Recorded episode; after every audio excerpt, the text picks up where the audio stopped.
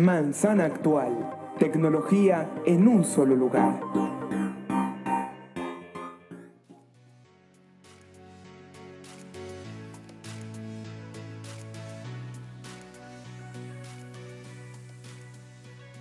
Titulares. Apple desconfía de sus manufactureros y les compra las piezas específicas para que puedan fabricar el iPhone 8. ¿Cómo es esto? Les contamos más adelante. De acuerdo a algunas fuentes, Apple todavía no se decide por cómo será el hardware del iPhone 8. ¿Cómo es esto posible? Más adelante lo sabrán. Y en la recomendación de aplicación del día, les voy a hablar de Hitlist, una app que les permite comprar todo lo que necesitan para sus vacaciones de la forma más económica y rápida.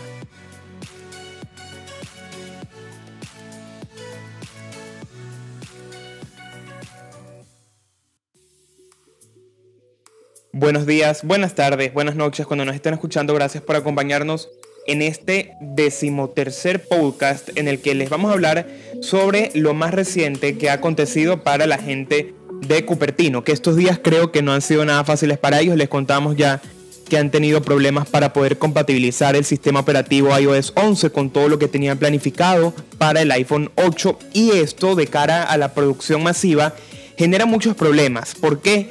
Porque hace que no se puedan terminar de preparar todas las adaptaciones necesarias para que el dispositivo esté en la fecha esperada en las tiendas y en nuestras manos. Por esto todo puede, puede variar un poco, aunque no creo que Apple se arriesgue a, cambiar la fecha, haría que las personas se terminen eh, haciendo un poco la idea de que el dispositivo no va a ser bueno, que ya tiene muchos fallos, así que por eso creo que, que están trabajando duro y esto todo tiene sentido cuando leemos que Apple ha comprado los, los el equipamiento y se lo ha vendido como un leasing a los eh, desarrolladores de los dispositivos, a los fabricantes que están en diferentes partes del mundo. Recordemos que hace unos meses tuvieron que mover parte de la producción que tenían en China a la India para poder cumplir con, con requisitos legales en cada uno de los países en los que tienen fábricas. Y bueno, lo que, lo que se especula ahorita, de acuerdo al Korea Herald, es que Apple ha tomado las cartas en el asunto para poder comenzar a fabricar de forma masiva su dispositivo. ¿Esto cómo funciona? Bueno,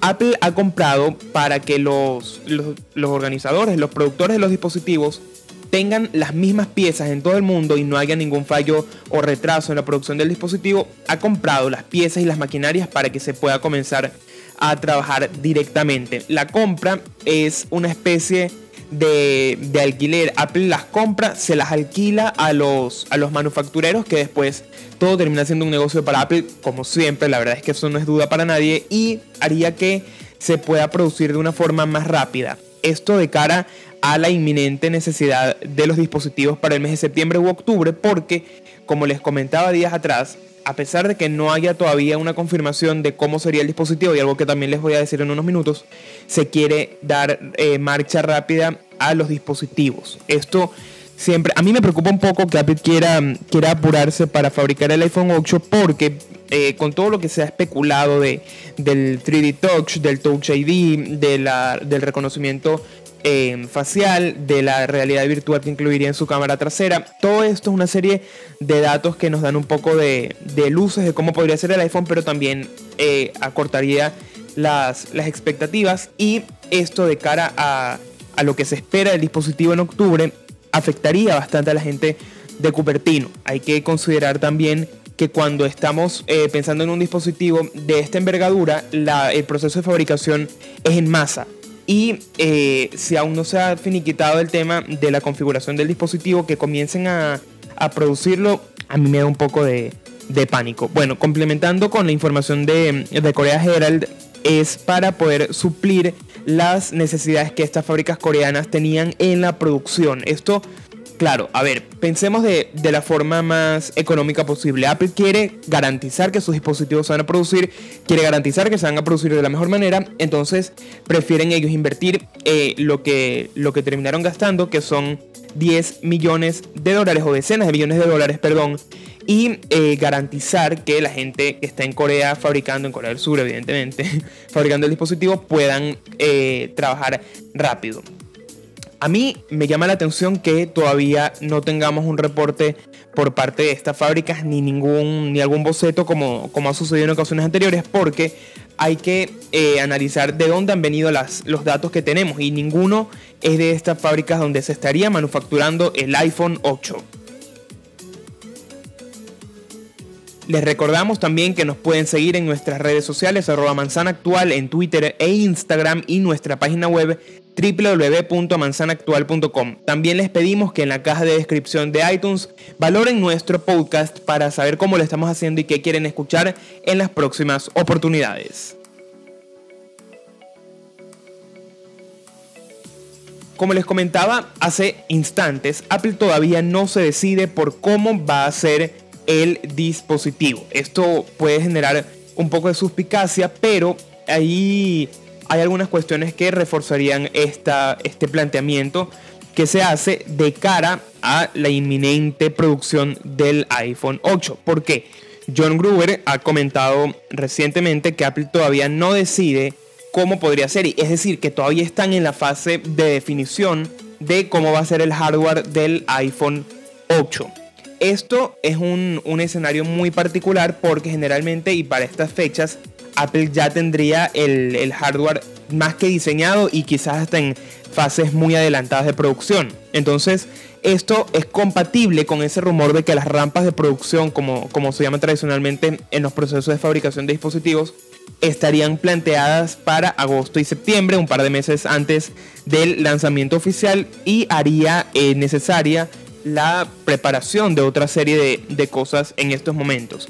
Lo primero que están aún pensando, que para mi, mi punto de vista es algo que ya está más que, que decidido y, sacado del dispositivo, es el Touch ID y que se reemplazaría por el reconocimiento facial. Otra cuestión sobre la que hay dudas es sobre la desaparición del soporte para el Apple Pay, algo que a mi punto de vista no tiene mucho sentido porque ha, ha sido un gran éxito para Apple desde que comenzó a hacerse masivo alrededor del mundo.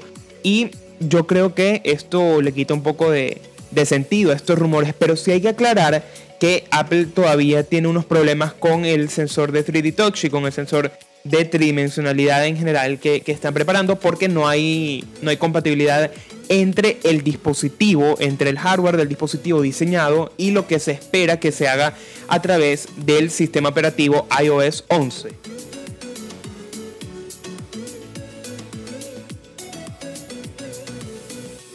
Y del, al principio les hablaba de la recomendación de una aplicación el día de hoy y les voy a hablar de Headlist. Es una aplicación que a mi punto de vista es potente, súper potente para lo, que, para lo que está diseñada, que es para poder organizar nuestros viajes y conseguir todo lo que necesitamos de la forma mucho más organizada y centralizada para facilitar nuestras búsquedas.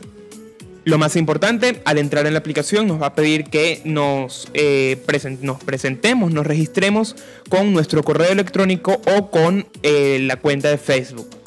Luego nos pedirá que digamos eh, si queremos utilizar nuestra localización para hacer las búsquedas o algún aeropuerto específico que queramos buscar. Yo por ejemplo seleccioné utilizar mi localización, mi, el aeropuerto más cercano a mí y luego de esto nos va a pedir una serie de de, datos, nos va a preguntar qué es lo que queremos buscar y nos va a empezar a ofrecer datos de qué es lo que hay cerca de nosotros, ofertas que hay también en nuestro alrededor y ahí vamos a poder ir agregando nuestras eh, selecciones para poder eh, darle forma a nuestro viaje que luego en nuestro perfil va a ir demostrando todo lo que, lo que tenemos agregado y también como les hablaba anteriormente el, el día jueves sobre PixArt esta aplicación también funciona como una red social. Podemos tener puntos, seguidores y seguir personas para ver cuáles son los intereses de, las personas para, para ver a, dónde también está yendo más la gente de vacaciones. Además, en la sección de Explore tiene cinco secciones en la barra inferior: Explore, My Headlist, Search, Notifications y Profile. En Explore se pueden ver diferentes ofertas, propuestas de, de todo tipo la verdad es que a mí me gusta mucho cómo funciona. Tiene featured lists que nos permiten eh, ver qué es lo que más está buscando la gente. Después sugerencias que nos da la aplicación de acuerdo a nuestra ubicación geográfica, las más populares, evidentemente las, las que las personas están buscando con más eh, frecuencia dentro de la aplicación. Entre ellas ahorita mismo están Nueva York, París, Londres, Los Ángeles, Orlando, eh, Washington, San Francisco y muchas más. Después hay planes para fin de semana, eh, explorar diferentes países, algunos escapes tropicales y va, hay muchísimas propuestas. Hay uno nunca, nunca termina de bajar acá. Lo bueno es que incluye los precios, también especifica qué es lo que está incluido y nos permite eh, garantizar todo lo que queremos dentro de un solo paquete. A mí me gusta mucho cómo funciona porque también incluye, eh, muestra una, una interacción con aplicaciones como Airbnb o Booking para que nos dé las, las mejores fechas para, para hacer las compras, también eh, los mejores hoteles y todo lo que necesitamos para hacer el viaje de la, de la forma más económica, rápida y segura. Además me gusta la interfaz que tienen porque dentro de la aplicación cada vez que entramos en uno de los planes de viaje tienen fotografías en modo panorámico y esto nos permite también ver cómo es el lugar al que queremos ir. Así que vale muchísimo la pena si somos de esas personas a las que nos gusta viajar y conocer nuevos destinos. Muchas gracias por acompañarnos en este decimotercer podcast. Vamos a seguir, nos escuchamos el próximo martes. Recuerden que nos pueden seguir en nuestras redes sociales, arroba manzana actual, tanto Twitter como Instagram, manzanaactual.com, nuestra página web, y comentar qué les parecen estos podcasts en la aplicación de iTunes. También recordarles que este podcast llegó a ustedes gracias a TSC Music para que puedan escuchar su música con la mayor calidad posible y sin afectar sus oídos. Nos escuchamos. Hasta luego.